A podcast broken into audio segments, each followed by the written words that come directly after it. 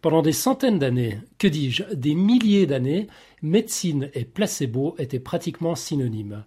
Qu'il sache ou non de quoi il parlait, le médecin établissait le diagnostic et choisissait le traitement plus en fonction de son opinion qu'en fonction de faits objectivement mesurables et systématiquement documentés.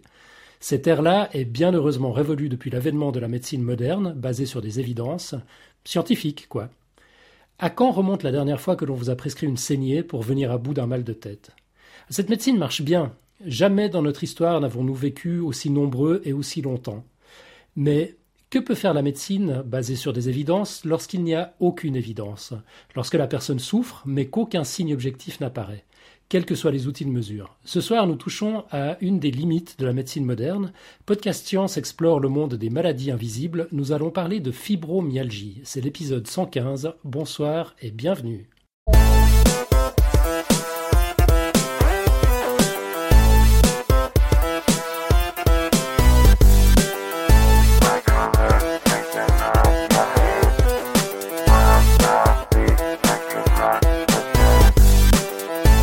Alan derrière le micro pour ouvrir les feux. À mes côtés, une invitée qui, va, qui, nous a préparé le dossier de ce soir. Il s'agit de Jeanne, Jeanne Durussel, la compagne de Xavier Durussel, si vous voulez tout savoir. Salut Jeanne. Euh, salut tout le monde. Merci d'être avec nous. Et notre ami Nico Tup, qui va faire des dessins en live dans la chatroom. Salut Nico. Salut. David s'est excusé, il devait être des nôtres ce soir, mais il a encore quelques petits soucis de connexion. Euh, je crois que la semaine dernière, finalement, j'avais dû euh, zapper l'intro dans l'épisode qui est parti en ligne parce qu'il y avait eu un problème à l'enregistrement. Du coup, on n'a pas entendu les, derniers développements. David a déménagé, il est parti en Irlande, il va travailler sur un projet de recherche et puis bah, là il est en train de s'installer, je crois que tout n'est pas ok côté connectique, mais en principe il sera avec nous de retour la semaine prochaine. Alors au sommaire de ce numéro, euh, on va commencer par le dossier de Jeanne, donc sur la fibromyalgie. Euh, le pitch de la semaine prochaine sera assuré par Nico. il va nous parler de, la transformée de Fourier. On aura un blog audio cette semaine sur le nombre de Dunbar par Alexis Mandre, euh, du blog Homo Fabulus. On reviendra comme d'habitude rapidement sur les émissions précédentes. On aura des nouvelles, euh, enfin ou, pas. on reparlera de notre quiz du mois. La quote, bien sûr, et plein d'annonces comme toujours à ne pas manquer en fin d'émission.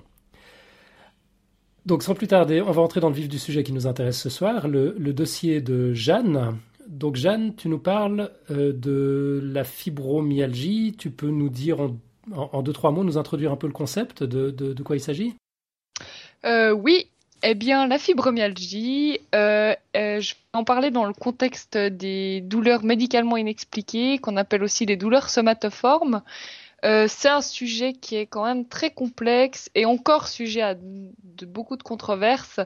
Euh, c'est pourquoi il faut vraiment penser que la présentation que je fais là, elle limite les contours de la problématique, mais vraiment, on va traiter que quelques-unes des questions qui sont liées à, à ça, parce que c'est vraiment euh, très, très, très large. Bon, bah, de quoi on parle? Moi, je suis infirmière et puis, ben, dans les soins, on est fréquemment confronté à des personnes qui se plaignent de douleurs physiques qu'on ne peut pas objectiver sur des bases organiques probantes, comme la médecine dont tu parlais tout à l'heure le fait d'habitude. Euh, c'est des douleurs où on voit rien au scanner, on voit rien à l'IRM, euh, pratiquement tous les tests sont normaux. Des fois, il y a une lésion, mais la lésion euh, qui est visible, elle n'est pas suffisante pour expliquer la durée et l'intensité de la douleur.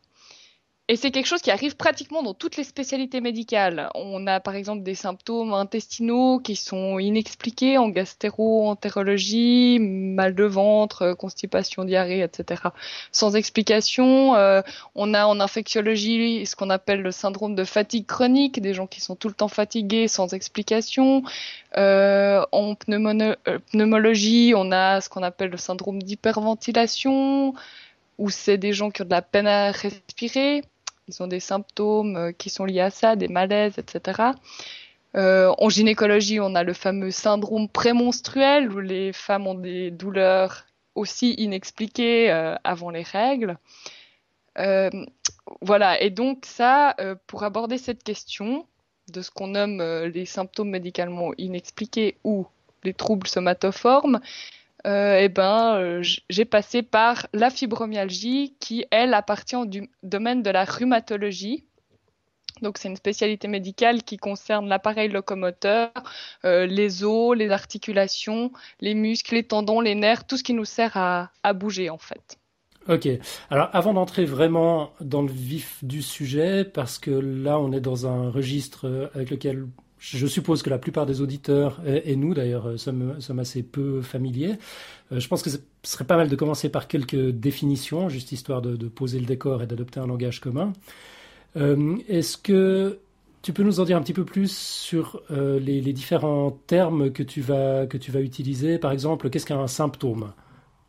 Alors un symptôme, c'est la manifestation d'une maladie ou d'un processus pathologique comme il est exprimé par le patient.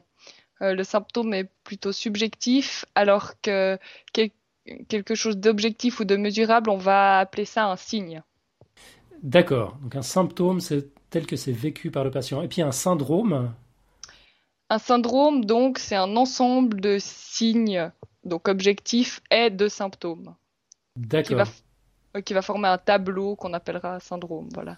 Ok. Et puis donc, quand on parle de, de symptômes médicalement inexpliqués ou de, de symptômes fonctionnels euh, Donc, c'est un symptôme, donc comme vécu par le patient, par exemple un mal de tête ou je sais pas, qui n'a pas euh, d'explication euh, ni en termes de lésion, contrairement par exemple à l'infarctus où on voit que le cœur est touché, que les cellules sont mortes, ou à l'ulcère, par exemple, où aussi on voit euh, des lésions dans, l'estomac ou dans les intestins, et euh, pas d'explication non plus en termes de mécanisme.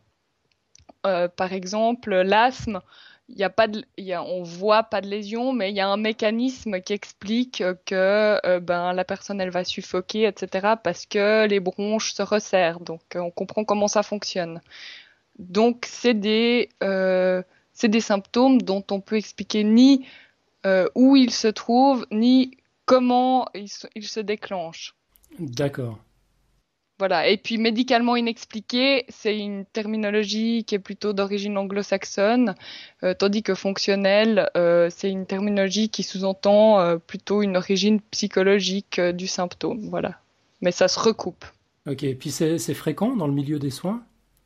Euh, oui, parce qu'en médecine générale, euh, on dit qu'un tiers des symptômes somatiques, physiques, sont euh, médicalement inexpliqués, et un quart de ces un tiers sont chroniques. Et en milieu hospitalier, selon les chiffres que j'ai trouvés, c'est un peu moins fréquent. Il y a un quart des symptômes physiques qui sont médicalement inexpliqués, mais peut-être aussi que c'est pas forcément mesuré tout le temps. Donc, ou est-ce qu'on y fait moins attention au milieu hospitalier? Je sais pas. Ok. Et une, dernière chose, que signifie douleur somatoforme? Donc, douleur somatoforme, on va beaucoup euh, parler de plusieurs euh, termes différents qui se recoupent euh, de, enfin, de plus ou moins près. Donc, douleur somatoforme, ça provient des, de manuels diagnostiques de référence internationaux euh, qui servent de, référence euh, pour la classification diagnostique. Il y a le premier, c'est la CIM, qui s'appelle la, euh, ça veut dire la, pardon, la classification internationale des maladies. Et le deuxième, c'est le DSM, qui veut dire Diagnostic and Statistical Manual of Mental Disorders, qui est plus axé sur la psychiatrie. Ces deux classifications qui ont émergé euh, du besoin d'un système international de classification des maladies euh, qui permettent d'adopter un langage commun euh, qui sert ben, déjà pour mieux comprendre et puis mieux délimiter les maladies, mais aussi après pour tout ce qui est statistique de santé, impératif de la recherche médicale. c'est des classifications qui se veulent athéoriques, indépendantes des écoles de pensée et qui liste des signes et des symptômes qui doivent être reproductibles, vérifiables, quelle qu'en soit la cause. Donc ce terme-là de douleur somatoforme, il vient d'une catégorie de la CIM qui s'appelle trouble somatoforme. Euh, et la définition euh, donc du trouble douloureux somatoforme persistant, c'est qu'il s'agit d'une douleur persistante qui dure six mois au moins en permanence, presque tous les jours, qui est intense, qui s'accompagne d'un sentiment de détresse, qui peut se trouver n'importe où dans le corps, qui est non expliqué entièrement par un processus physiologique ou un trouble physique, comme ce qu'on a vu tout à enfin, c'est ce qu'on disait tout à l'heure, et qui constitue en permanence la préoccupation essentielle du patient. Et c'est précisé que ça survient pas dans le cadre d'un autre trouble, donc c'est pas une conséquence d'un autre trouble comme par exemple une schizophrénie, un trouble de l'humeur ou d'autres troubles encore. Donc voilà, dans le DSM, qui est plutôt, donc comme je disais tout à l'heure, le, manuel euh, diagnostic plus psychiatrique, il y a un autre euh, terme, c'est trouble douloureux, et puis ça se rapproche à peu près, c'est plus axé sur la sur la dimension psychologique de la douleur.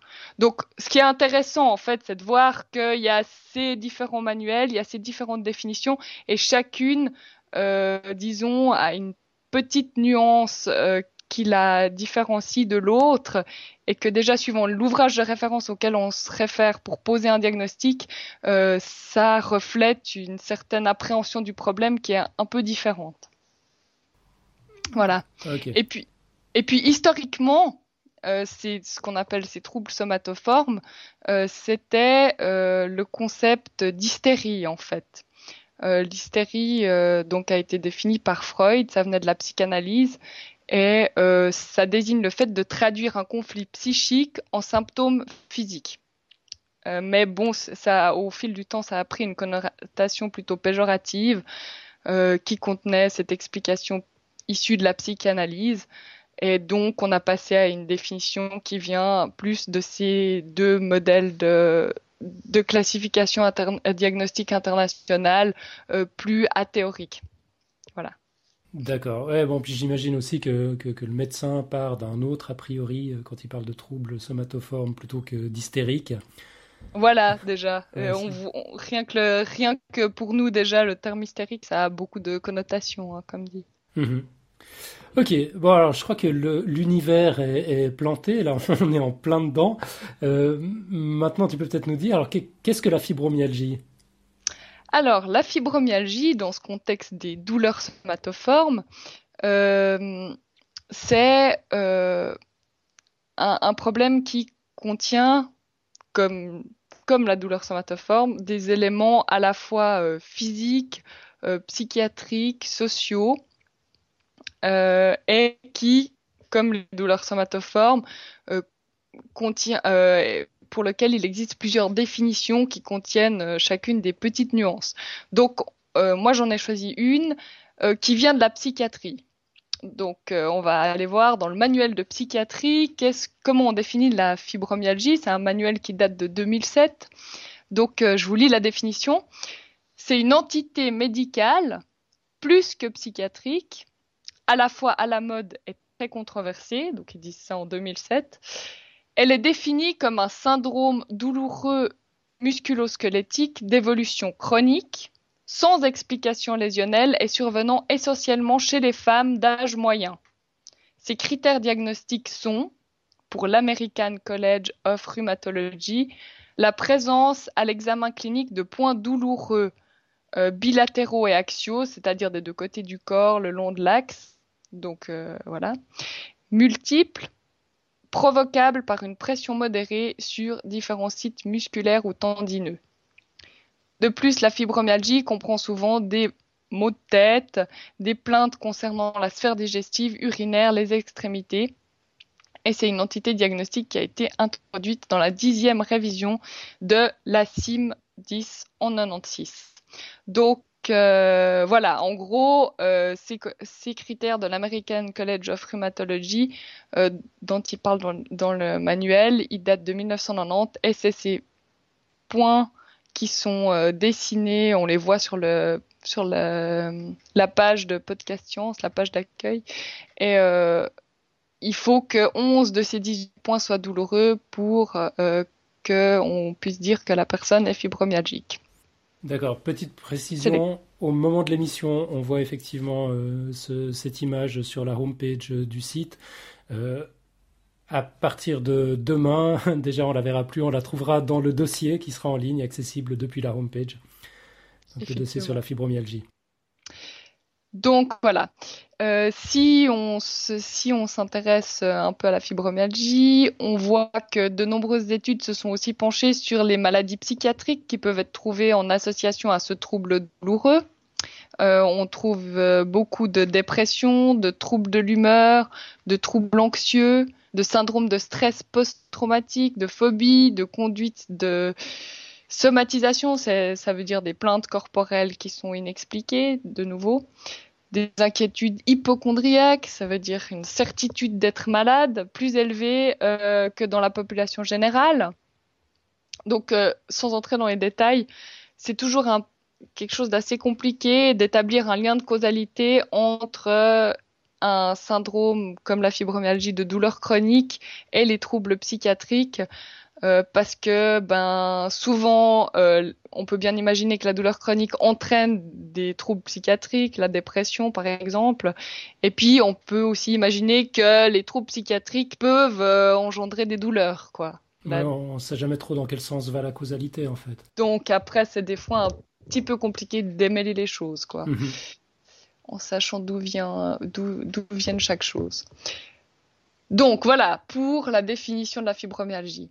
Quelle est sa fréquence euh, Il semble que c'est un problème de santé quand même assez fréquent, puisque bon, les estimations varient selon les sources, mais euh, l'association suisse des fibromyalgiques, par exemple, en 2012, disent qu'elle touche 2 à 4% euh, de la population des pays industrialisés.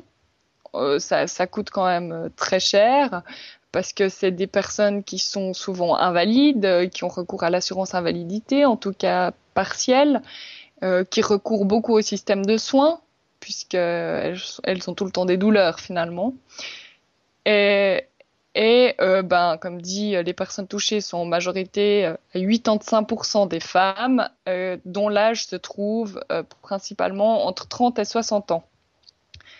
Alors, euh, historiquement, il semble que c'est pas vraiment un syndrome qui est nouveau, mais qu'il a changé de nom, comme euh, d'ailleurs euh, les troubles somatoformes dont on parlait tout à l'heure. Mhm. Donc, avant, il s'est appelé la neurasthénie, la fibrosite, la fibromyosite, la polyanthésopathie, le syndrome polyalgique idiopathique diffus. D'accord, donc fibromyalgie, finalement, c'est assez simple comme terme.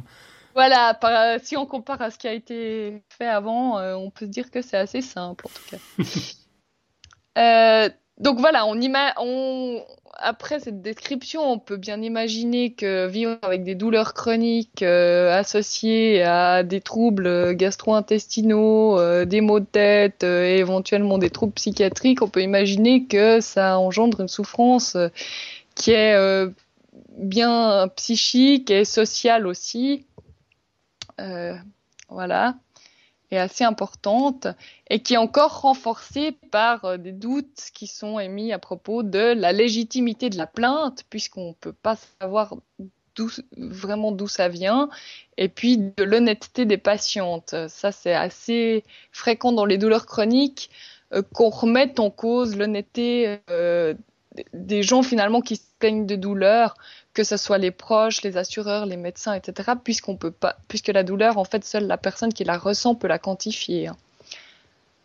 Euh, on se rend compte d'ailleurs euh, dans les études que souvent, euh, à côté de fibromyalgie, on a détresse psychologique. Voilà donc on peut se demander bien sûr euh, quelle est la différence entre euh, ce qu'on a vu tout à l'heure sur le trouble douloureux somatoforme persistant où ça décrit des douleurs euh, sans arrêt persistantes tous les jours, etc. et la fibromyalgie. bah voilà, tout ça c'est de nouveau assez subjectif, ça dépend de l'appréciation du médecin. Peut-être qu'il y en a qui vont plutôt mettre le diagnostic de trouble douloureux somatoforme, d'autres fibromyalgie. Il doit choisir entre les deux. Euh, ce qui les différencie vraiment, c'est la présence de ces fameux points dont j'ai parlé. Euh, et qui sont euh, plus sur la home page des, des demain. et donc voilà, ça, ça rend la, le diagnostic de fibromyalgie que celui de troubles douloureux somatoformes persistants. Il y, y, a juste une petite coupure, tu as dit ça rend problématique Non, ça rend plus... ça, ça rend plus précis le diagnostic, les points en fait. Ah, les points, ouais, ouais. Il y a les points douloureux qui sont définis, voilà. Donc voilà. Ok. Et puis, est-ce est-ce qu'on a une idée de d'où ça vient? On, a des pistes explicatives? Qu'est-ce qui est exploré pour le moment? Alors, euh, la cause et le mécanisme restent en fait tout à fait incertains euh, à l'heure actuelle. il y a beaucoup de recherches qui ont été faites, euh, qui ont mis en avant divers facteurs qui peuvent jouer un rôle dans le déclenchement ou le maintien de la maladie. il y a des facteurs génétiques, infectieux, immunitaires. on a remarqué qu'il y avait a priori d'auto-immunité. Il y a des maladies auto-immunitaires comme la polyarthrite où c'est le système immunitaire de la personne malade qui s'attaque euh, par exemple à ses articulations. Euh, on a exploré des, facteurs musculaires, neuroendocrinologiques, nerveux, traumatiques. Euh, on a regardé si ça avait un lien avec des troubles du sommeil. Il y a une hypothèse assez intéressante qui semble mener à la conclusion euh, de ce qu'on appelle une hyperalgésie généralisée. Ça serait une altération des mécanismes euh, de contrôle de la douleur qui fait que le seuil de la douleur est plus bas. Donc les gens, les gens touchés par la fibromyalgie perçoivent plus, vite la douleur en fait. Mm-hmm. Euh, ça, ça on, a, identifié cette altération. Euh, là, il y a des, marqueurs qu'on voit, une augmentation de neurotransmetteurs, par exemple, euh, ou des anomalies du métabolisme d'un autre neurotransmetteur, la sérotonine. Mais bah, on sait toujours enfin, de nouveau, on tombe dans le problème de est-ce que ces anomalies sont un résultat euh, du problème de fibromyalgie ou est-ce que euh, c'est elle qui crée le problème? C'est un, peu comme les problèmes psychiatriques, quoi. Toujours la poule et l'œuf, quoi. Ouais, c'est ça.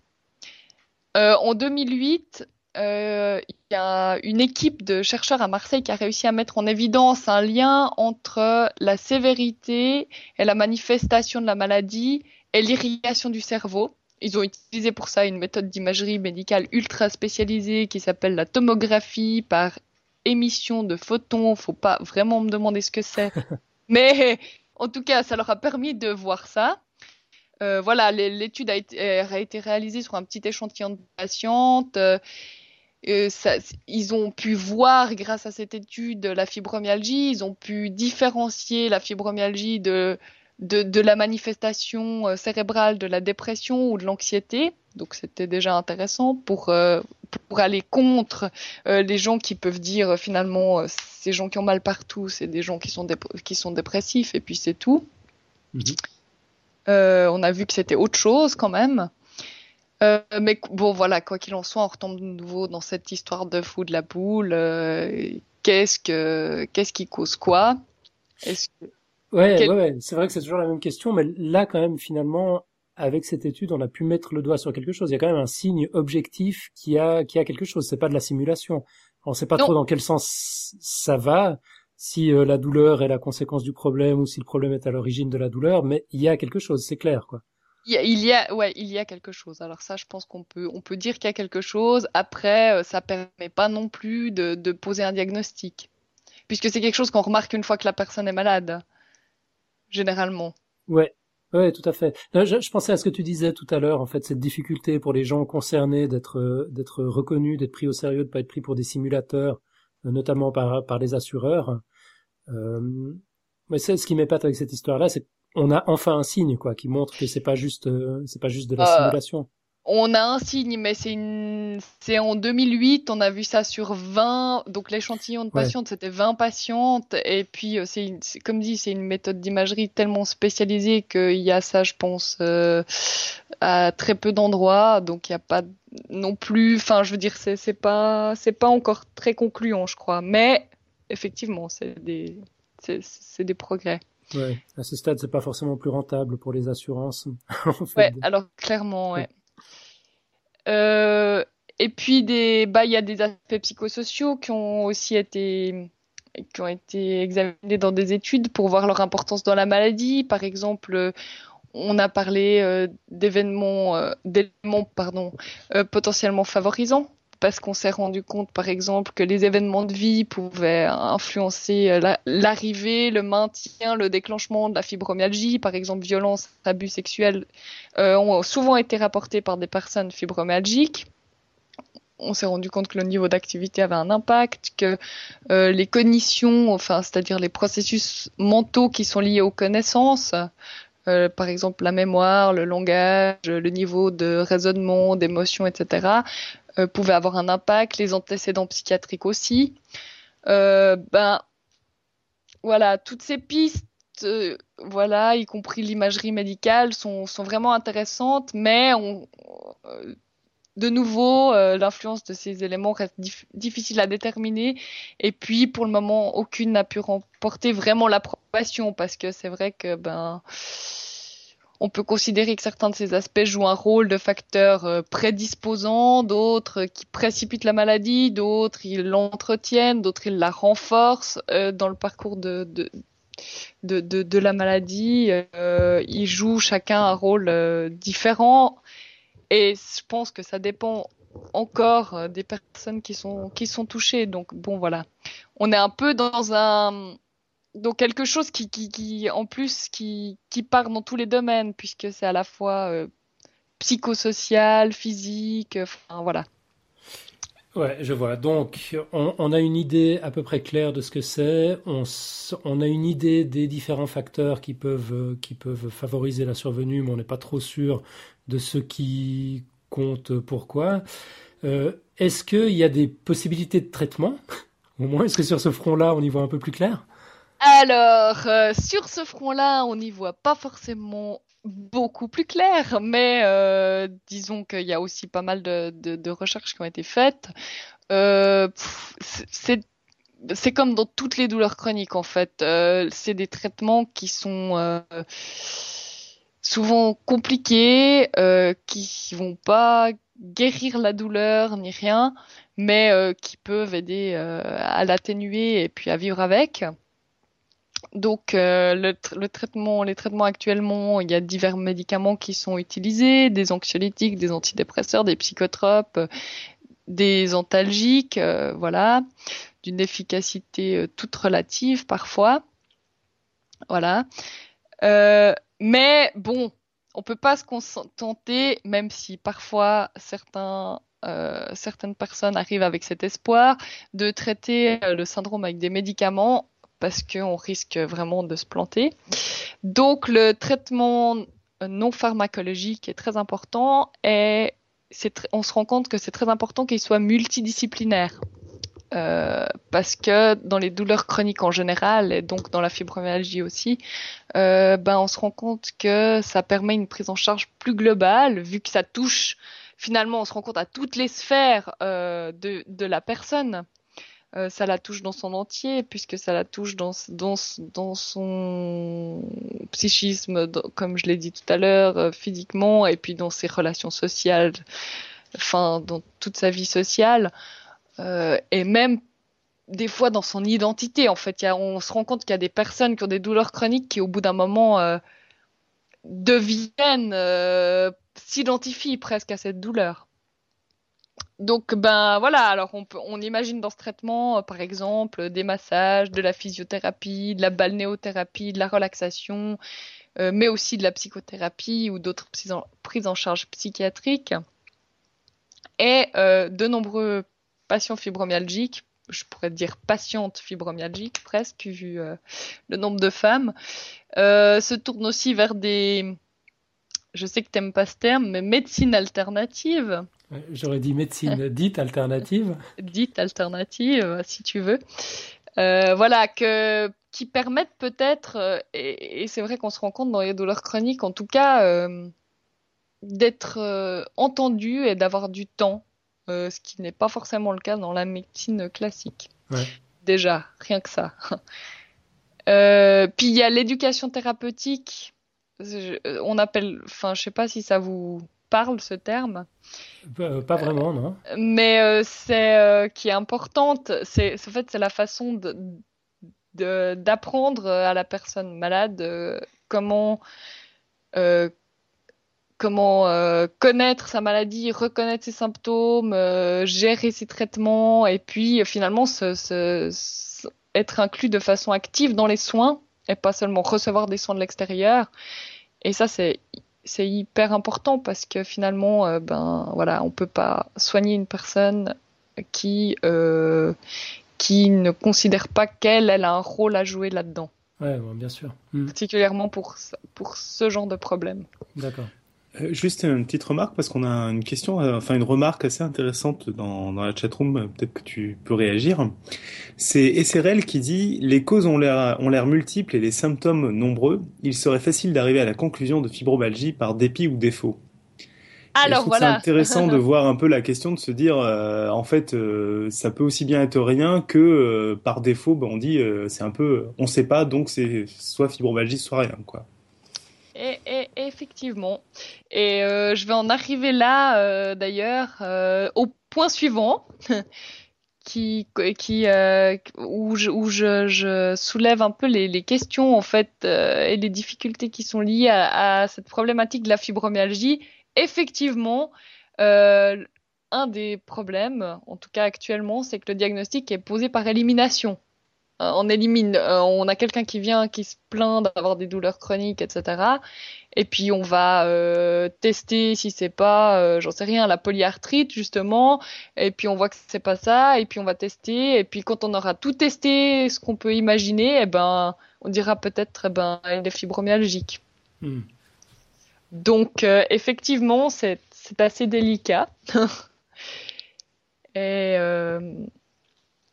et, il y a, y a ces, ces, critères diagnostiques qui existent pour le moment, mais qui sont euh, finalement euh, très controversés encore. Ces critères diagnostiques avec les points douloureux de, qui datent de 1990, de l'American 1990. bravo. de l'American College of Rheumatology. Euh, et puis qui sont qui sont donc euh, c'est 11 points douloureux sur 18 points sensibles, etc. Euh, voilà, ils sont, très discutables parce que la, durée minimale des symptômes dans ces critères est très faible, de 3 mois. Euh, dans ces critères, on a l'absence des, symptômes euh, associés encore. Donc insomnie, troubles abdominaux, euh, tout ce qui est psychosocial n'est pas pris en compte. Et puis on peut se demander pourquoi euh, ces 18 points douloureux plutôt que d'autres, alors que euh, c'est une douleur diffuse dans tout le corps. Donc voilà, c'est ce qui est ce qui est critiqué. C'est un peu, on a l'impression que c'est un peu des fois des critères qui veulent donner l'image d'une pathologie très objective, alors qu'en fait c'est une symptomologie une symptomatologie très diffuse, très complexe. Voilà, alors peut-être que les, les, pistes de recherche dans lesquelles on est, par exemple avec euh, cette imagerie, euh, permettront de, de, donner des critères plus précis, plus objectivables pour, euh, pour ce diagnostic. Il semble que déjà il y ait des nouveaux critères diagnostiques qui sont basés sur un interrogatoire des patients et puis une échelle de sévérité euh, d'autres plaintes que les douleurs qui ont été élaborées en 2010. Est-ce que ceux-là vont remplacer les anciens? C'est nouveau subjectif puisque on part de nouveau des, plaintes des patients. Mais bon, peut-être que c'est une piste. En tout cas, on est en train de chercher euh, comment euh, créer des, critères diagnostiques euh, peut-être plus précis puis qui ciblent mieux le problème. Voilà. Donc sinon, est-ce que je continue avec les, difficultés, les questions? Il y en a beaucoup encore. Bah ouais, ça a l'air d'en soulever pas mal, effectivement. Ouais, euh, ça a l'air d'en soulever pas mal parce que bon, une autre chose que je trouve euh, que je trouve moins intéressante en tout cas, c'est que le diagnostic de douleur somatoforme, par exemple, euh, ça valide quand même mine de rien, même si on dit on prend la personne dans, dans sa globalité, etc., la dichotomie, euh, enfin la séparation entre corps et esprit, puisque somatoforme, finalement soma c'est le corps, euh, voilà, euh, forme, enfin ça, ça, veut dire que ça c'est des, des, des, douleurs qui, qui ont une qui s'expriment corporellement. Euh, donc on, on, est toujours en train de se demander si c'est corporel, si c'est psychique, euh, qu'est-ce que c'est exactement, alors qu'en fait, euh, ben c'est très, enfin dans, dans, ce genre de cas, c'est très difficile à séparer les différents aspects, comme on l'a vu. Euh, on est toujours dans l'imbrication de phénomènes psychiques, euh, physiques, sociaux, etc. bon, puis il reste que le diagnostic de fibromyalgie n'est pas forcément très bien accepté, que ce soit par les patients, euh, parce qu'il est lourd de représentations négatives, euh, qui sont en grande partie liées à la psychologisation de la maladie. Euh, voilà, il y a quand même beaucoup de gens qui, qui, qui auront tendance à penser que c'est dans la tête, que voilà, la personne n'a qu'à faire des efforts c'est toujours le problème avec la douleur chronique, c'est que ça se voit pas de l'extérieur et puis que ça s'évalue pas de l'extérieur. Donc c'est voilà, même on voit aussi des soignants qui sont qui vont mal percevoir ce diagnostic parce qu'il y a cette controverse qui existe euh, sur sur euh, ce diagnostic. Donc voilà, ils, vont avoir quelquefois, s'ils arrivent avec euh, avec un diagnostic de fibromyalgie, on va se dire ah voilà, ça va être des malades pénibles. Euh, il est aussi source de confusion parfois euh, dans des litiges avec les assurances. Euh, alors pour info, par exemple en Suisse, les, personnes fibromyalgiques avaient droit à des rentes invalidité qui leur ont été attribuées et puis qui devraient être petit à petit supprimé en Suisse, en tout cas euh, s'il y a que le diagnostic de fibromyalgie, avec la dernière révision, de l'assurance invalidité, parce que euh, cette assurance dit officiellement que il faut une base euh, voilà qu'une base légale est créée pardon pour le réexamen et l'éventuelle adaptation des rentes pour, euh, en raison d'affections qui, dans l'état actuel de la médecine, ne sont pas objectivables et dont le diagnostic ne repose que sur les affirmations subjectives des patients. Donc on se rend compte que quelque chose de pas objectivable et qui repose euh, que sur les affirmations subjectives des patients, c'est assez la définition de la fibromyalgie pour le moment. Euh, donc on risque de supprimer, en tout cas en Suisse, pas mal de rentes pour les personnes qui pourtant ont des douleurs tous les jours et sont de fait invalides et incapables de travailler. Ouais, pays merveilleux.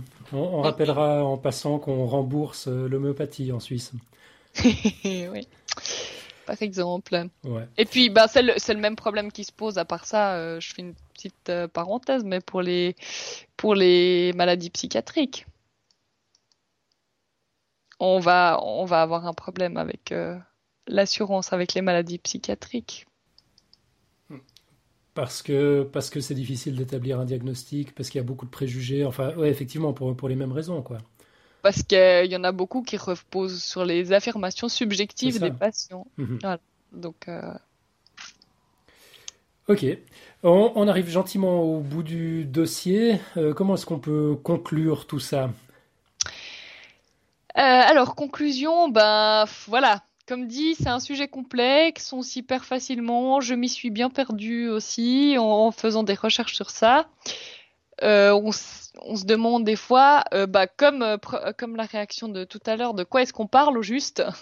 Est-ce est-ce qu'on parle vraiment de quelque chose ou est-ce qu'on est dans dans le n'importe quoi, dans le tout et le rien? Quelle est la différence entre tous ces termes différents, somatoformes, fonctionnels, fibromyalgie, etc.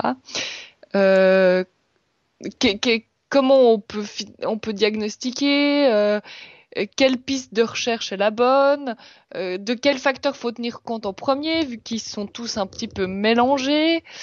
moi, je trouve, personnellement, moi, je trouve cette thématique très intéressante parce que elle est à la, on voit qu'elle est à la frontière de la médecine actuelle. voilà, on est dans quelque chose qui, pour le moment, est mal défini et puis euh, et puis problématique. Et ça met en lumière aussi la façon dont le système de définition médicale dont on a besoin euh, bah, par exemple rien que pour les questions d'assurance, mais aussi euh, pour mettre un nom sur la souffrance, puis choisir un traitement approprié et que la personne puisse comprendre et reconnaître ce qui lui arrive. Et ben comme ce, système de définition peut influencer notre pensée et notre conception des problèmes, suivant le mot qu'on choisit, suivant la définition qu'on choisit, voilà, suivant si on oriente le diagnostic sur quelque chose de plutôt psychique ou de plutôt physique, comme on est encore très séparé entre les deux, par exemple. Et puis en fait, euh, ben voilà, euh, là dans ce problème-là, les réalités euh, sont quand même beaucoup plus poreuses et difficiles à définir que ce qu'on aimerait.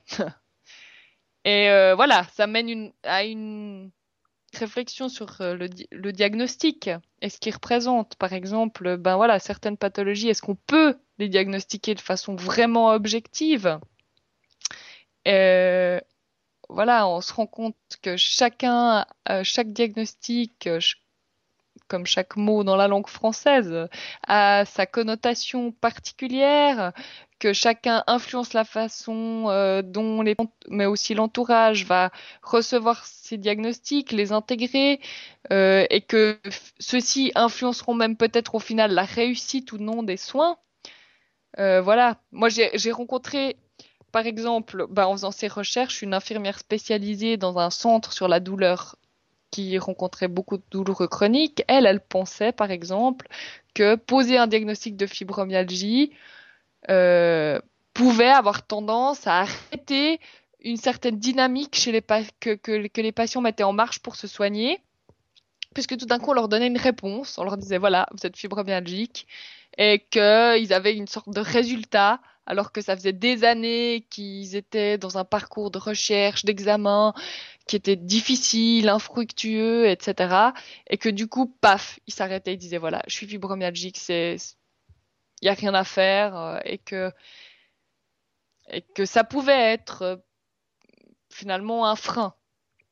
Mais bon, j'ai aussi lu que voilà, pour certains, euh, ce, diagnostic était un soulagement parce que ça donne une légitimité tout d'un coup à une souffrance.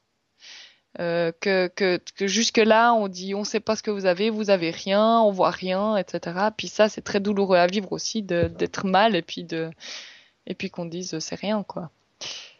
Voilà. Ou c'est donc c'est fou comme ça peut influencer la vie des personnes. Ouais, juste le fait de coller un nom au, phénomène. Et je trouve ça assez intéressant. Mhm. Ben, voilà. Et donc, euh, voilà, une petite citation qui résume une partie de la problématique euh, de la prise en charge médicale euh, face aux personnes fibromyalgiques et aux maladies médicalement inexpliquées en général, que je trouvais assez approprié. C'est les patients n'ont pas seulement besoin de comprendre leur maladie, mais aussi de savoir que les soignants la comprennent. Donc, le problème dans la fibromyalgie, peut-être que c'est qu'on ne la comprend pas encore. Effectivement. Alors, si, jamais des personnes euh, écoutent ou lisent ce dossier puis sont concernées par la, fibromyalgie, euh, est-ce qu'il y a un endroit où elles peuvent trouver des informations? Euh, Oui, alors bah il y a le il y a un site que je, où je trouve qu'on a des assez bonnes informations. C'est le site de la Ligue suisse contre le rhumatisme parce qu'on est suisse et qu'il est bien. Ok. Donc euh, c'est www.rumaliga, donc R H E U M A L I G A.ch. D'accord, et ça sent le nom de domaine suisse-allemand. Rumaliga, hein Si, yeah, yeah, absolutely. Ok, et puis bon, on va, juste préciser encore, comme d'habitude, quand on touche à ce genre de sujet, qu'on ne répondra à aucune question euh, par commentaire ou tout autre euh, moyen interposé euh, d'ordre médical. On n'est pas tout bib, chacun son boulot. C'est si évidemment quelqu'un souhaite avoir des précisions sur des choses qui, ont, qui, qui nécessitent d'être creusées un peu, j'imagine que tu es disponible pour répondre à des questions, Jeanne. Oui, oui, bien sûr. Okay. Je suis pas experte, hein, euh, pas, pas, pas, spécialiste, mais j'ai bien creusé la question quand même. D'accord. bah oui, on, on, a eu l'occasion de le constater. Par contre, pour tout ce qui est de l'ordre du diagnostic, des, de, des traitements, etc., on va pas répondre. Euh, on, est très clair là-dessus. Et puis, on trouve dans le dossier qui est, qui est en ligne sur le site euh, une bibliographie super complète pour euh, celles et ceux qui voudraient fouiller encore un peu. Tu as, vraiment fait un boulot de recherche absolument monumental.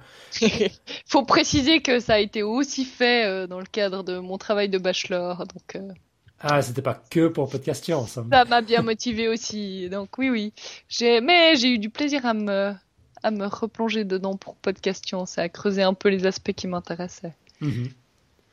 en tout cas, moi j'ai trouvé ce dossier euh, vachement intéressant. Euh, le, fait que, euh, ce que, ce que je disais en intro, en fait, l'approche scientifique en médecine qui est basée sur des faits, en, anglais ça s'appelle même evidence-based medicine, mhm. qui est excellente dans la plupart des cas, il y a quand même des limites, quoi. Puis là, on est, on, est vraiment sur une de ces limites.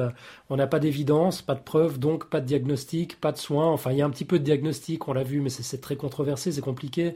Pour les soins, euh, ouais, t'as as, dit beaucoup de choses. Enfin, moi, j'ai retenu que qu'on fait en fait un petit peu de tout, quoi. Il n'y a pas vraiment, euh, il y a pas de soins précis. Ouais, ouais, c'est un peu ça pour le moment, je crois. Ouais, mais bon, en même temps, il faut rester prudent. L'absence d'évidence, l'absence de preuve ne veut absolument pas dire preuve de l'absence. Ça, me fait penser aux conclusions d'un documentaire euh, que la TSR à l'époque, c'est la RTS maintenant, avait diffusé sur le sujet dans un, un 36.9. Euh, je, suis allé euh, revoir l'émission en ligne, puis j'ai noté les conclusions. C'était Isabelle Moncada qui disait qu'il faut se méfier de la manière dont on classe les souffrances. On s'est beaucoup trompé dans le passé. Euh, on, a mis les épileptiques dans des asiles alors qu'on mm-hmm. sait aujourd'hui qu'il s'agit d'une maladie neurologique. Euh, et aujourd'hui encore, dans certains pays, ce sont des cas traités par la psychiatrie. Eh oui. on a attribué pendant longtemps les ulcères de l'estomac, la nervosité au stress. Euh, aujourd'hui, on sait que c'est une bactérie qui est coupable et que le remède, c'est une antibiothérapie, pas une psychothérapie. Euh, sans compter évidemment euh, les mères d'enfants autistes qu'on a accusés d'être responsables de la condition de leur enfant, que les psychanalystes français d'ailleurs euh, continuent d'accuser en, se ridiculisant aux yeux du monde entier, alors qu'il s'agit d'un problème de connexion neuronale. et bah, la, neuroimagerie moderne a fini par leur rendre justice quand même et a bouleversé le, traitement. Donc là aussi sur la fibromyalgie, restons, restons vachement prudents. Quoi. On ne mmh. sait pas, c'est pas parce qu'on voit pas aujourd'hui qu'on ne verra jamais. Et il reste le, fait objectif, par contre, que ces personnes, euh, par exemple, ne peuvent plus aller travailler et restent dans leur lit toute la journée. Donc, euh, certaines. Donc, ça, c'est quand même quelque chose qui existe, quoi. Mmh. et et euh, il faut se rappeler, pour l'anecdote aussi, je sais pas si vous le saviez, mais que l'homosexualité, par exemple, faisait partie des troubles mentaux pendant très longtemps. Jusque dans les années 80, je crois.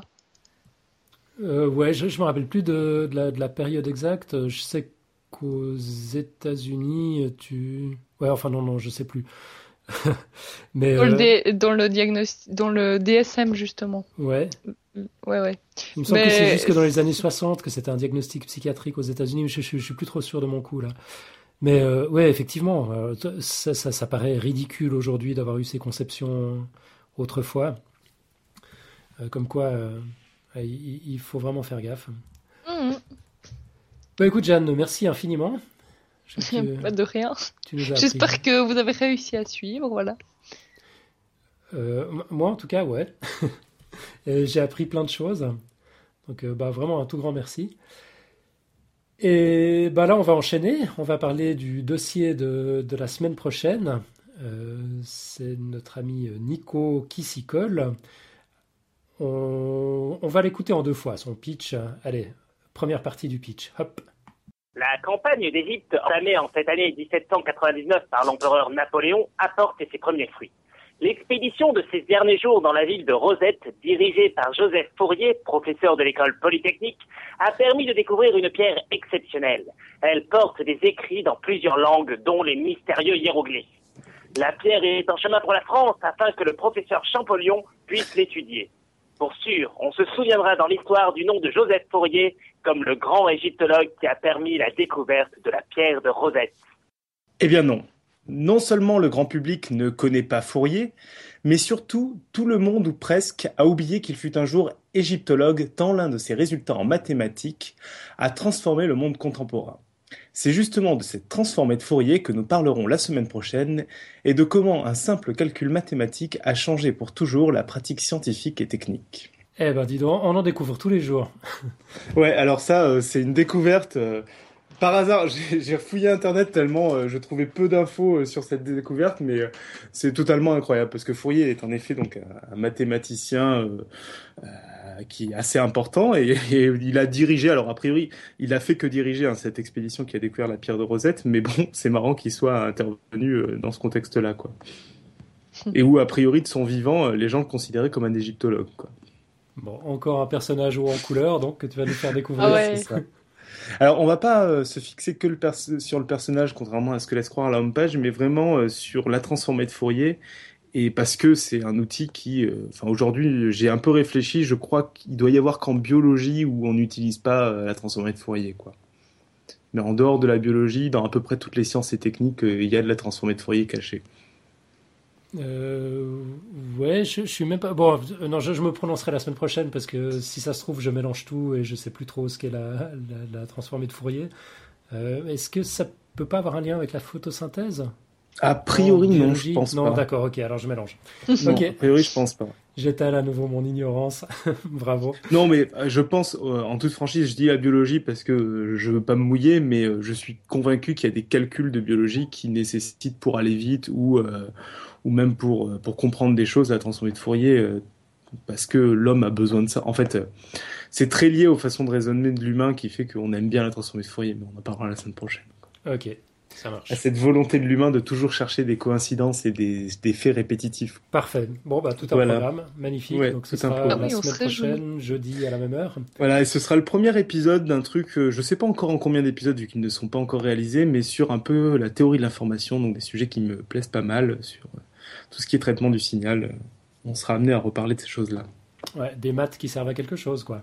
Ouais, des maths appliquées, quoi, mais euh, des maths moins jolies, donc plus dures. Enfin bon, bref, tout ça. ouais, tout ça. Ok. Euh, avant d'enchaîner, peut-être juste un, un, très rapide retour sur les dernières choses euh, qui ont été dites dans le, le, dossier de Jeanne, la présentation. C'est euh, LGJ dans la chatroom qui nous a apporté une, une petite précision qui arrivait juste trop tard. Euh, il nous dit que jusqu'en 1990, euh, donc 1990, enfin euh, voilà, le message qu'il a mis, c'est jusqu'en 1990 par l'OMS, le 17 mai. Et on parlait de l'homosexualité considérée comme un trouble psychiatrique aux États-Unis. Enfin, pas qu'aux États-Unis, partout finalement, puisque c'est, on, on, parle de l'OMS, c'est l'Organisation mondiale de la santé. Donc, c'est il y a 20 ans seulement, euh, finalement. Eh oui. ouais, c'est dingue. C'est fou, hein Complètement oui. dingue. D'ailleurs, euh, si on, ouais, on se rend compte aussi que le DSM nouvelle version est très polémique à cause de ça. Je crois que si, je me souviens plus, c'est un pourcentage hallucinant. Si, si toutes les, si on diagnostiquait tout le monde suivant les critères diagnostiques qui sont dans le, la dernière version qui est pas encore sortie, euh, je crois qu'il y aurait 90, 92 pardon, de la population environ qui serait malade. Enfin, c'est un peu un problème. ouais, un tout petit peu. Bon, encore que je me demande si on n'est pas tous un peu malades au fond. Ah, peut-être que c'est ça. Mais bon, ça c'est un autre débat. Ok, on va enchaîner avec euh, l'audio-blog de la semaine.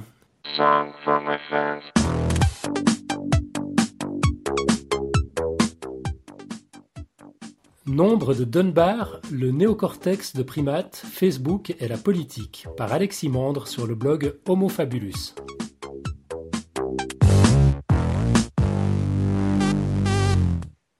À la bonne époque où, se, se, connectant à son compte Hotmail, on apercevait un message non lu dans sa boîte de réception.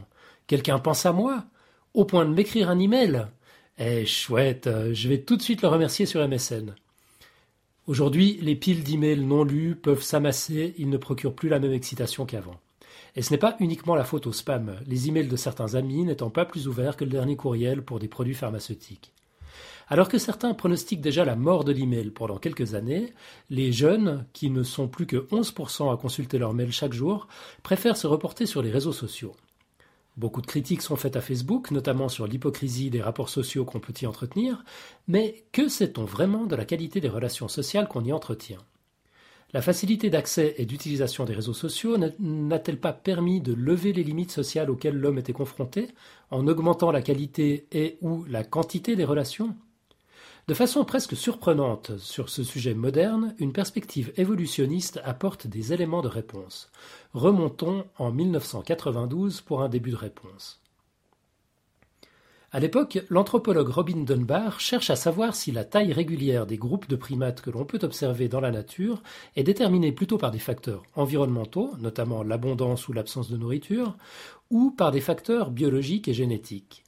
Les primates étant, comparés à d'autres taxons des animaux très sociaux, des chercheurs ont rapidement émis l'hypothèse qu'une de leurs principales particularités anatomiques en tant que primates, à savoir la taille importante de leur néocortex, pouvait déterminer certains aspects de leur vie sociale. Le néocortex, donc, désigne une partie de notre cerveau, et de toutes les parties du cerveau, c'est celle qui est apparue en dernier au cours de l'évolution. On ne trouve ainsi pas de néocortex chez les poissons et les amphibiens. On le trouve légèrement développé chez certains reptiles et développé de façon plus ou moins importante chez les animaux supérieurs. Le rat, par exemple, en possède un peu développé, mais les primates affichent une taille beaucoup plus importante.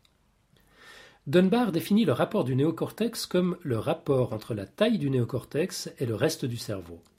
En regroupant des données écologiques issues de différentes études, il peut regrouper sur un même graphe la taille du groupe de différents genres de primates et la taille de leur néocortex respectif. Alors, le graphe, qui est visible sur le site homofabulus.com, est saisissant. Si vous ne voyez qu'un nuage de points aléatoires, vous avez raté quelque chose. Ce nuage de points semble s'aligner sur une droite qui irait du bas à gauche au haut à droite. En d'autres termes, une corrélation existe entre la taille du néocortex des primates et la taille des groupes sociaux qu'ils forment. Plus leur rapport du néocortex est grand, plus les primates vivent dans de grands groupes. Une très bonne corrélation permettant à Dunbar de conclure que, je cite, Bien que la taille du groupe dans lequel vivent les animaux est une fonction des coûts et bénéfices déterminés écologiquement dans un habitat donné, il existe une taille limite de groupe spécifique à chaque espèce qui est déterminée par des contraintes purement cognitives. Les animaux ne peuvent pas maintenir de cohésion et d'intégrité de groupe dans un groupe plus grand que la taille maximale autorisée par les capacités de traitement de l'information de leur cerveau. Alors l'étape suivante sur la route de Dunbar, anthropologue avant tout, est de mesurer le rapport du néocortex de l'homme et de le reporter sur son graphe. Le rapport du néocortex de l'homme est d'environ 4 pour 1. En le reportant sur son graphe, Dunbar trouve une taille de groupe humaine moyenne qui serait de 148 et que l'histoire a arrondi à 150 pour donner ce qui est maintenant connu comme le nombre de Dunbar.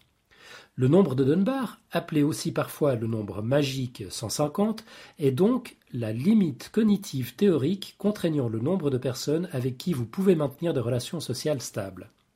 Il serait tout de même plus rigoureux de citer la fourchette de taille de groupe allant de 100 à 230 qui représente l'intervalle de confiance à 95% trouvé par Dunbar. Déterminer la taille naturelle des populations humaines serait un challenge présentant autant de réponses que d'anthropologues différents. Pour étayer sa théorie, Dunbar se contente donc de chercher dans la littérature anthropologique des données concernant la taille des groupes de chasseurs-cueilleurs modernes et de regarder si certains vérifient le nombre de Dunbar. Il trouve alors trois grandes tailles de groupes. Des petits groupes de 30 à 50 individus, par exemple des chasseurs-cueilleurs formant des campements pour la nuit. Des groupes moyens, de 100 à 200 individus, comme des villages permanents. Et des groupes plus grands, de 500 à 2500 individus, des tribus ou sous-tribus il est intéressant de noter que la catégorie moyenne correspond presque parfaitement à l'intervalle de confiance de 95% de Dunbar.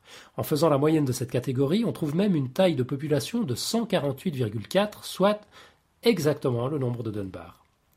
Par ailleurs, l'anthropologue recense un ensemble de données allant dans le même sens.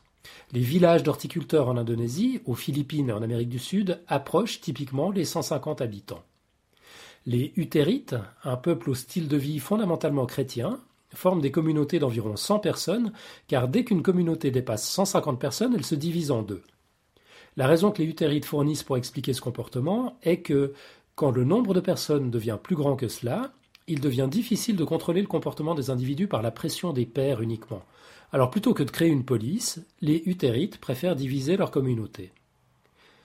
Dès l'époque des Romains, et après des années d'évolution militaire, la taille de la plus petite unité militaire de fonctionnement semble s'être fixée autour de 170 membres, taille d'une compagnie au cours de la Seconde Guerre mondiale d'ailleurs. Et en entreprise, une règle informelle semble fixer 150 comme la limite critique pour la coordination efficace de tâches et le flux d'informations à travers des liens directs de personne à personne. Dunbar ajoute que ce nombre de 150 n'est généralement atteint que par des groupes ayant des intérêts forts à rester ensemble. C'est bien le cas pour les villages éloignés, les tribus nomades, les unités militaires, tous orientés vers la survie.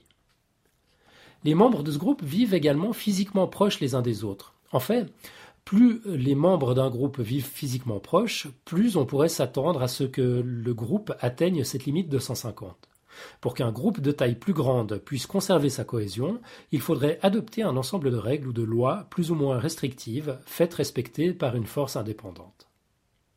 Alors, comment passer de ce que nous venons d'entendre à une explication des origines du langage chez l'homme? Pas évident à première vue, mais c'est néanmoins ce que réalise Dunbar. L'anthropologue sait que les primates non humains, euh, euh, chez les primates non humains, le toilettage, ou l'épouillage constitue la principale cause d'interaction sociale et est considéré comme la raison pour laquelle la cohésion du groupe est assurée. Sans épouillage, pas d'interaction sociale, et donc le groupe s'effondre. Connaissant les temps de toilettage des différentes espèces de primates et leur taille de groupe moyenne, Dunbar extrapole ces données à l'homme et calcule que tout groupe humain doit consacrer 42% de son temps à faire du toilettage social pour pouvoir conserver sa cohésion. Alors, ce toilettage social ne prend évidemment pas la forme d'un épouillage dans le cas de l'homme. Alors, que fournir comme remplaçant? Eh bien oui, bien sûr, le langage. Pour Dunbar, le langage aurait été favorisé par la sélection naturelle et serait apparu chez l'homme car il aurait permis de continuer à assurer efficacement la cohésion des groupes d'humains de plus ou moins 150 individus en se substituant au toilettage physique des primates non humains. Cette hypothèse est étayée par un certain nombre d'autres données et mériterait d'être traitée dans un article à part entière, ce qui, sera, ce qui sera sûrement fait un jour prochain. Des hypothèses alternatives existent aussi sur l'origine évolutive du langage. Pour l'instant, je préfère revenir à la recherche de manifestations concrètes du nombre de Dunbar en m'intéressant aux études ayant cherché le nombre de Dunbar sur Internet, et notamment dans les réseaux sociaux.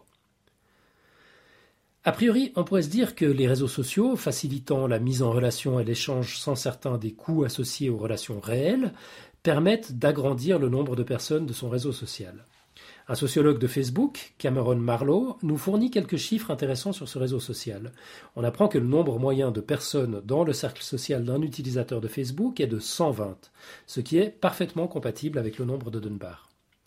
Par contre, le nombre de personnes avec qui l'utilisateur de Facebook interagit quotidiennement est beaucoup plus faible.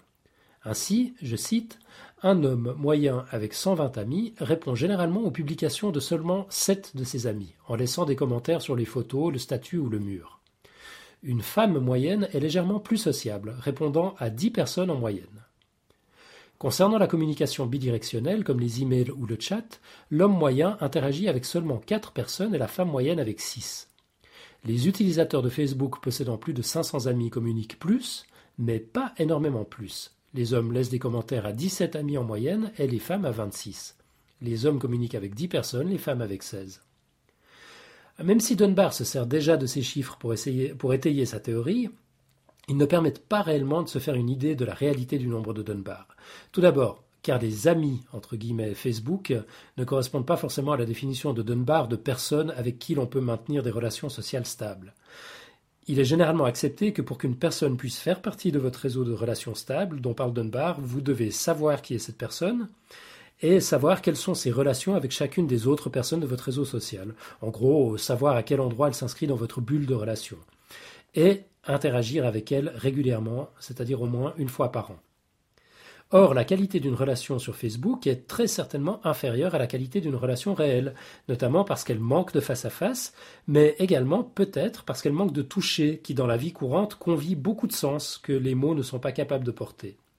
C'est une hypothèse avancée par Dunbar dans la vidéo disponible sur homofabulus.com qui ne vous en apprendra pas forcément plus que cet article, mais ça fait toujours du bien de personnaliser euh, les chercheurs quand c'est possible.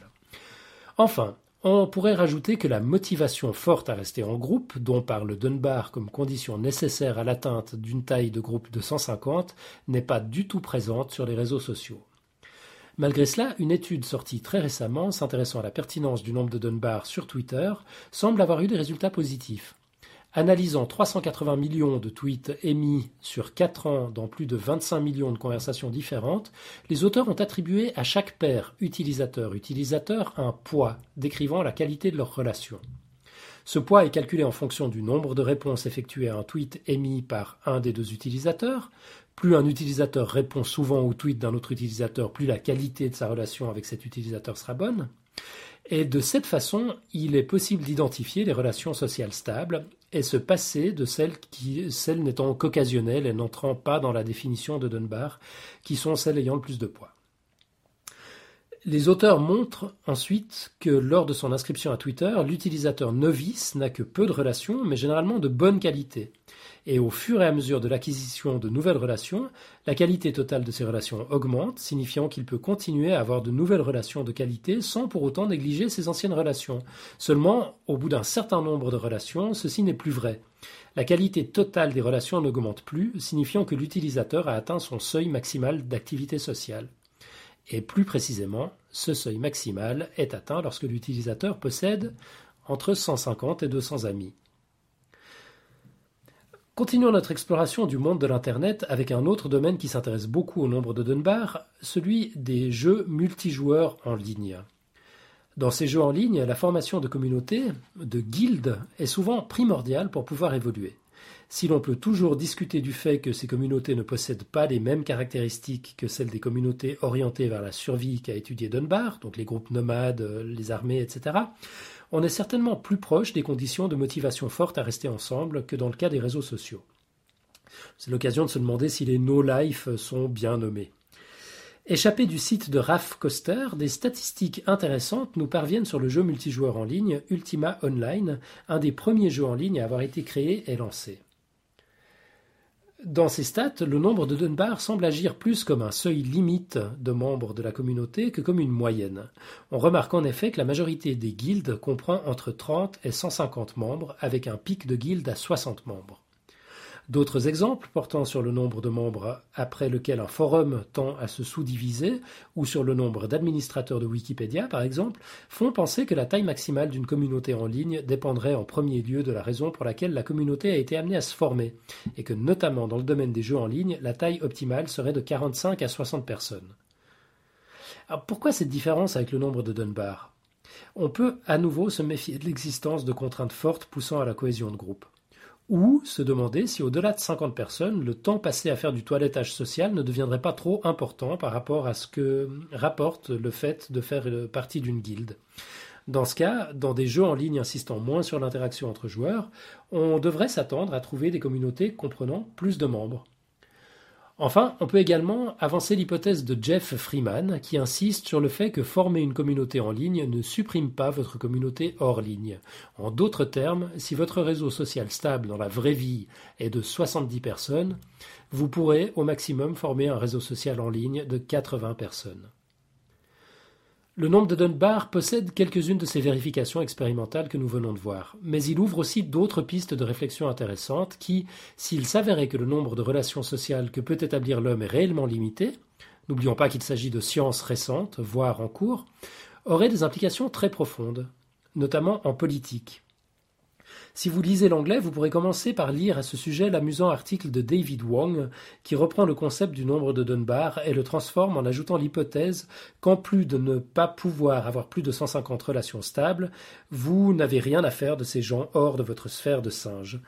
D'où la justification du fait que vous êtes moins affecté par la mort de 15 000 personnes dans un tremblement de terre en Iran que par la mort de votre mère, euh, que la droite vote contre la gauche et vice-versa, qu'un serveur n'a pas de vergogne à remettre un, un steak dans l'assiette après qu'il soit tombé par terre en cuisine, et pourquoi la démocratie, définie comme un petit groupe de personnes élues décidant pour des millions d'autres, n'est pas un système viable? Il n'y a pas de lien entre les résultats de Dunbar et la supposition de Wong que nous ne nous préoccupons pas des gens en dehors de notre réseau de relations stables. Dunbar dit simplement que nous sommes limités cognitivement dans le nombre de relations sociales stables que nous pouvons avoir, mais rien n'empêche d'avoir en plus des relations sociales occasionnelles qui se passent bien. Mais nous avons clairement des préférences parmi nos relations sociales, et lorsqu'il faut en venir à l'allocation de certaines de nos ressources, comme le temps, l'argent, les biens, les relations les plus proches, au premier rang desquelles la famille, se trouveront avantagées. De là à se dire que l'homme n'est pas fait pour vivre dans nos grandes sociétés, il n'y a qu'un pas. Rappelez-vous les utérites qui évitent de former des groupes de plus de 150 personnes, car ils deviennent au-delà incontrôlables par la simple pression des pères. Une des raisons pour lesquelles nos sociétés sont bancales, qui pourraient se déduire de l'observation des taux de suicide, de dépression, de criminalité, etc., ne tiendrait-elle pas dans ces super groupes humains que nous avons construits? Toute utopie ne devrait-elle pas être fondée sur la création de groupes sociaux pas plus grands que le nombre de Dunbar, permettant d'éviter la création de forces de police, d'un système judiciaire, de prisons L'argument évolutif serait que la sélection naturelle a mis des millions d'années à créer des caractères naturels qui nous permettent de bien vivre ensemble. Mais bien vivre ensemble en petit comité. Par exemple, on propose que le fait d'avoir une morale ou des émotions telles que la honte, le remords, la colère, etc., sont autant d'artifices favorisés par la sélection naturelle, car ils nous aident à bien vivre ensemble. Dans un groupe de 150 personnes orientées vers la survie, tout individu ne se pliant pas aux règles communes et refusant de coopérer serait rapidement exclu socialement, facilité par le fait que tout le monde connaît tout le monde, garde une mémoire des événements passés et défend les intérêts de son entourage social, pas plus grand que le nombre de Dunbar. Une telle exclusion aurait des conséquences néfastes pour son alimentation, sa sécurité, sa santé et au final sa survie. La sélection naturelle aura donc favorisé les individus coopératifs et notamment les individus aidés dans cette coopération par la possession d'une morale, d'un sentiment de honte, etc. Pour des raisons qui peuvent être diverses, nous en sommes venus à créer des sociétés et des groupes sociaux bien plus grands que ceux identifiés par Dunbar, plus grands que les grandes tribus de chasseurs-cueilleurs, et en créant ces sociétés, on peut soumettre l'hypothèse que les artifices favorisés par la sélection naturelle sont devenus moins efficaces.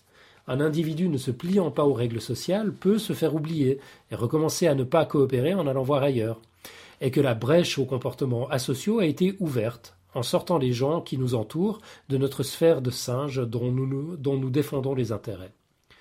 Des solutions ont été apportées à ce problème sous la forme de la création de forces de police, de systèmes judiciaires, de prisons, mais leur efficacité reste à discuter. Sans oublier les statistiques de la dépression qui nous disent que 15% des gens feront une dépression un jour dans leur vie, souvent liée à un manque social ou à un échec particulier. Ça vous inspire des commentaires? Jeanne, tu connaissais cette notion de, nombre de Dunbar? Non, pas du tout. Alors, j'avais jamais entendu. Voilà. Mais j'avais déjà entendu, euh, mais d'autres théories, je me rappelle plus, sur le nom, sur un nombre de, connaissances. Euh, mais c'était pas ça. C'était euh, le fait que finalement, on n'est pas à plus de sept personnes de, de, de distance. Euh, ah, quand on rencontre une nouvelle personne, on se connaît forcément de. Euh, c'est six niveaux, je crois. Six niveaux de six, six niveaux, ouais, c'est ça. c'est pas la même chose, hein, mais mm. ça se rejoint un peu en disant que c'est assez, que tout ça est limité finalement. Euh, ouais, dans ce sens-là, c'est vrai. Euh... je, vois qu'on a eu un commentaire dans la chatroom pendant la lecture, SRL qui nous disait il cherche des poux par le langage, comme nos amis mm. primates. Euh, oui, effectivement, c'est assez ça. On va, avant de conclure, rapidement revenir sur, sur les émissions précédentes. Euh, on a deux retours sur l'émission de la semaine dernière, euh, l'épisode 114 sur les, sur les hasards heureux. C'est Einstein défenseur qui, par commentaire interposé, nous disait Je suis perplexe pour les probas étranges.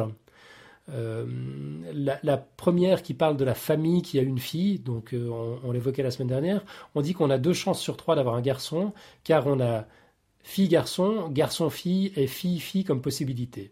Sauf si on sait que la fille est l'aînée, où on aurait du coup 50% de chance. Cela dit, euh, cela dit, la fille est forcément l'aînée ou le benjamin, donc on se retrouve dans un paradoxe, non?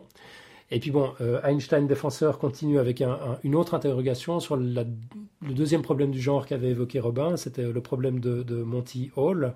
Euh, vous trouvez tout ça bien sûr en commentaire dans les notes de l'émission de la semaine dernière. Euh, pour, pour, le coup, on va un peu abréger.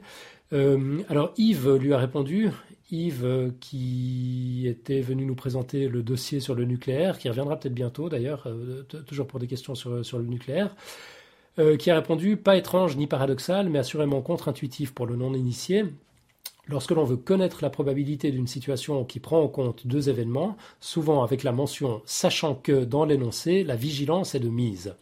La méthode du dénombrement peut ne pas suffire car on va mal évaluer le nombre d'apparitions de chaque cas. Pour le cas de la famille de deux enfants avec une fille, on cherche euh, P. Je sais même pas comment on lit ce truc-là. Euh, Nico, t'es par là? Ouais, je suis là.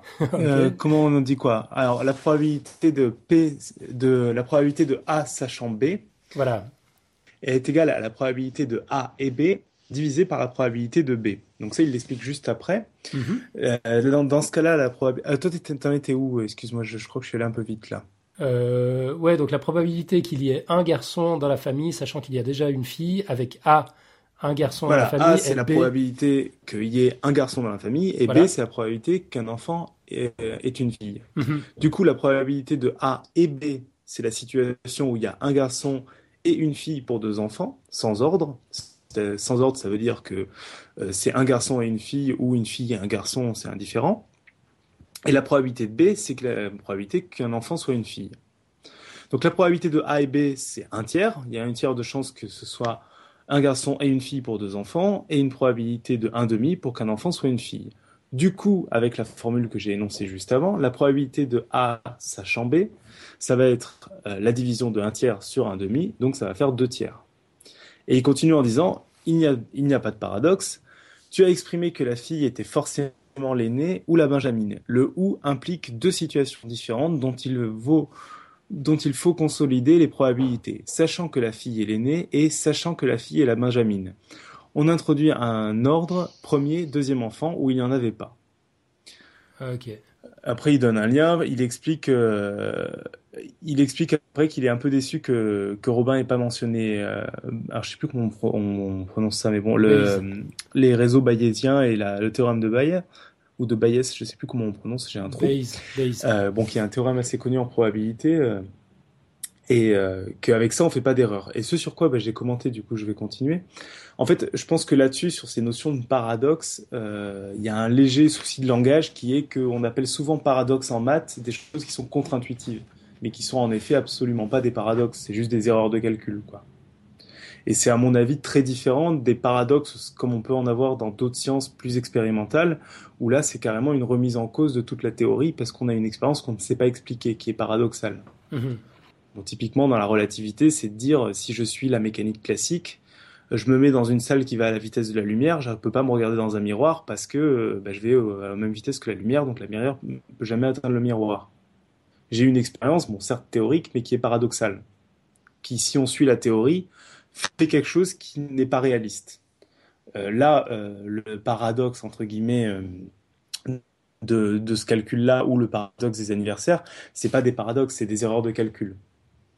Moi, le seul vrai paradoxe que je connais en maths, c'est le paradoxe qu'on a déjà vu, le paradoxe du, du menteur, quand on dit cette phrase est un mensonge, ou cette phrase est ni vraie ni fausse, et par rapport à les anciens fondements des mathématiques, ça posait un problème parce que on voulait qu'il y ait toujours, euh, enfin que toute phrase soit soit vraie, soit fausse. Quoi. ne mhm.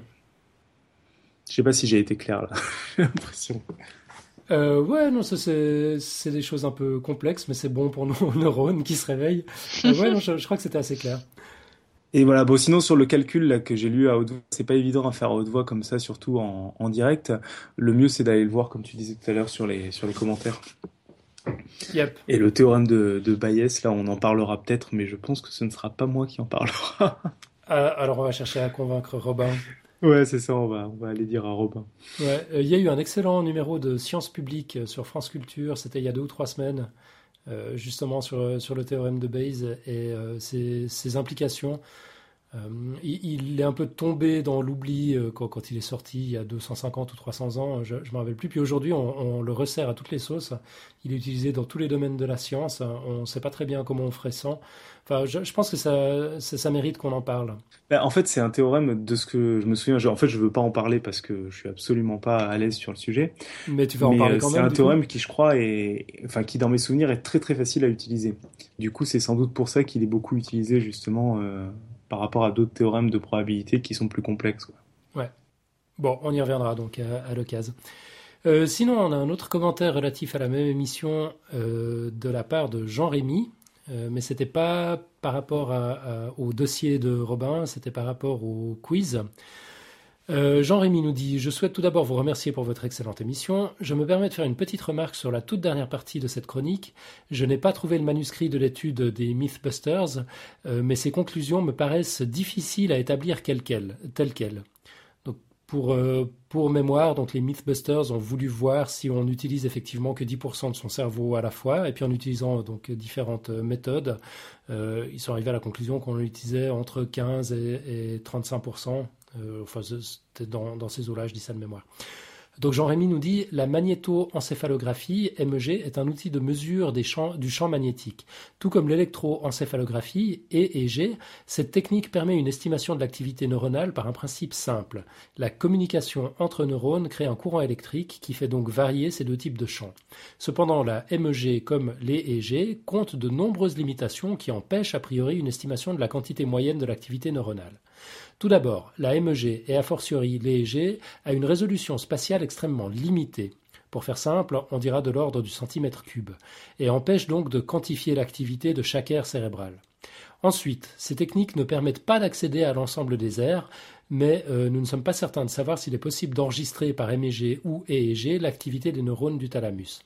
Enfin, les champs électriques et magnétiques générés par l'activité cérébrale sont uniquement observables si les courants électriques qui les génèrent sont additifs, c'est-à-dire uniquement si les axones et les neurones, euh, donc euh, les câbles électriques, quoi, sont alignés et qu'un gros ensemble de neurones décharge en même temps.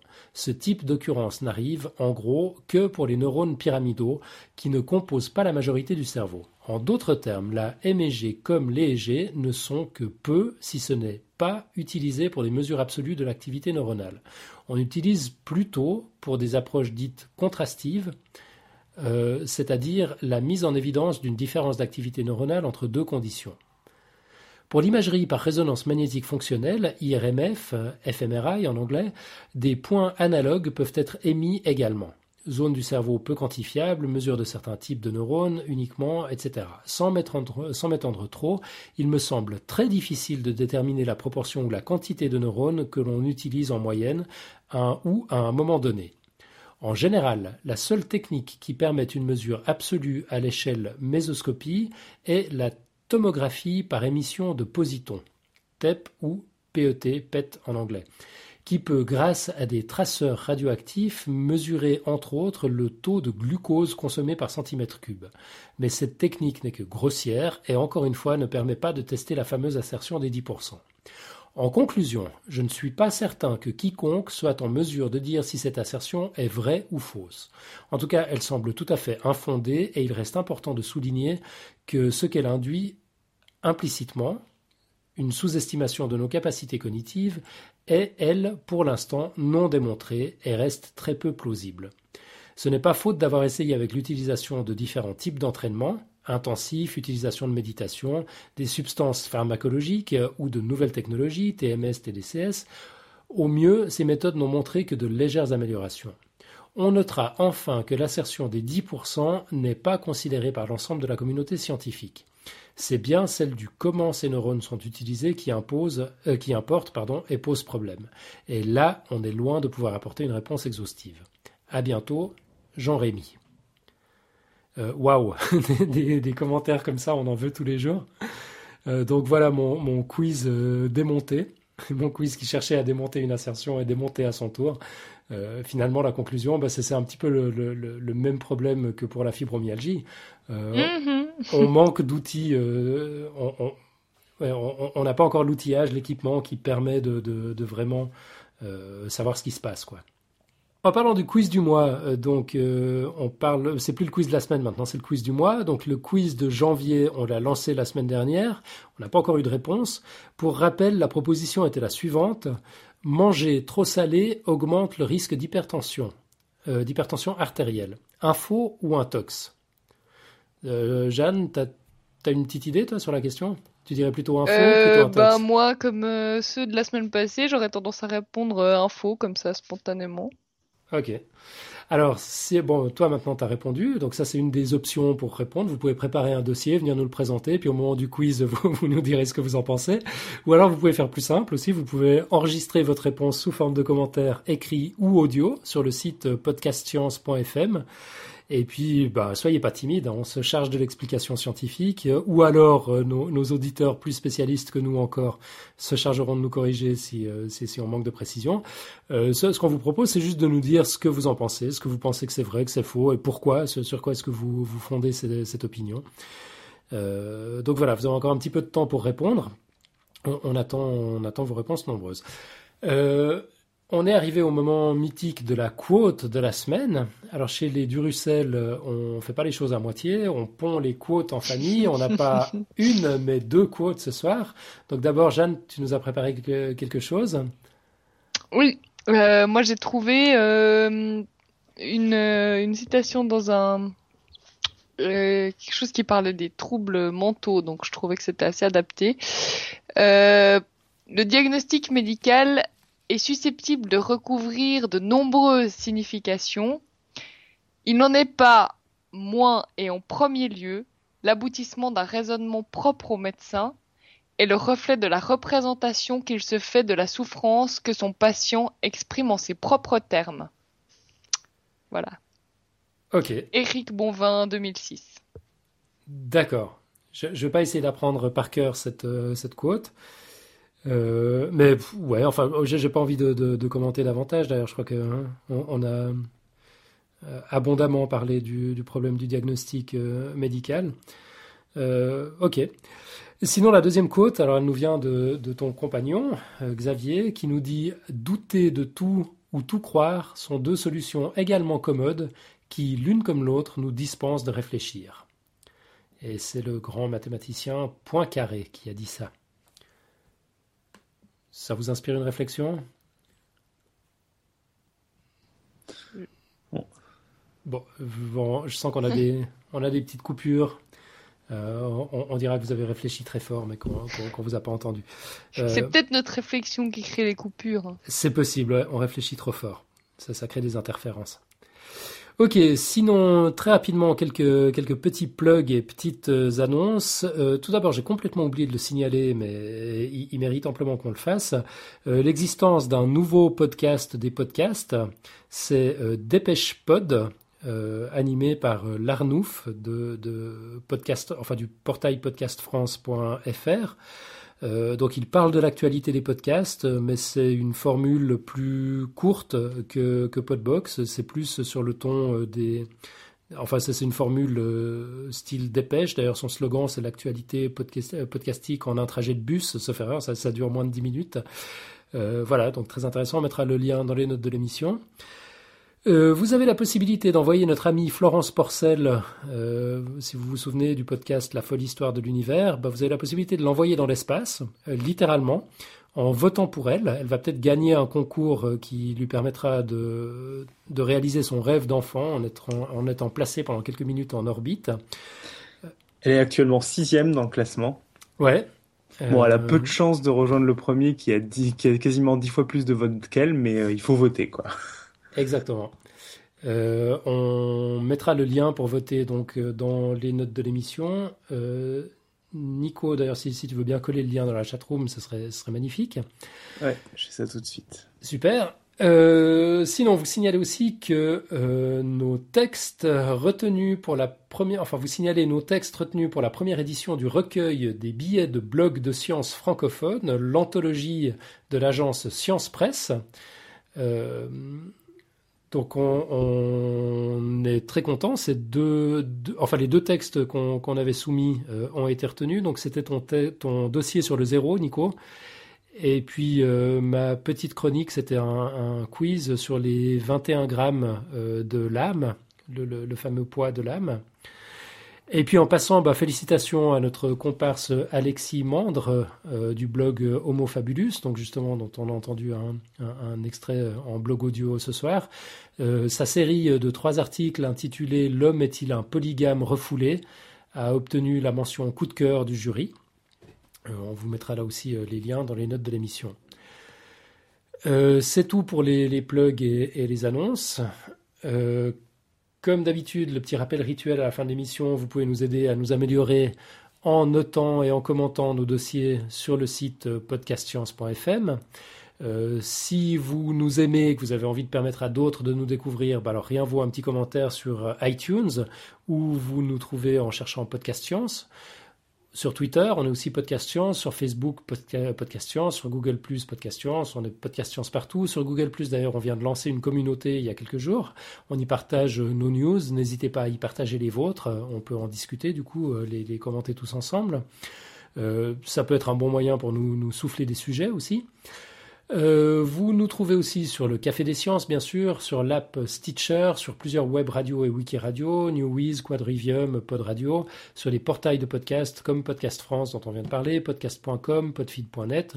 Bref, tous les moyens sont bons pour nous écouter et nous faire connaître, alors surtout n'hésitez pas. Vous pouvez également trouver chacun d'entre nous sur, sur, Twitter si vous préférez nous contacter euh, directement. Donc c'est at Nicotube pour Nico.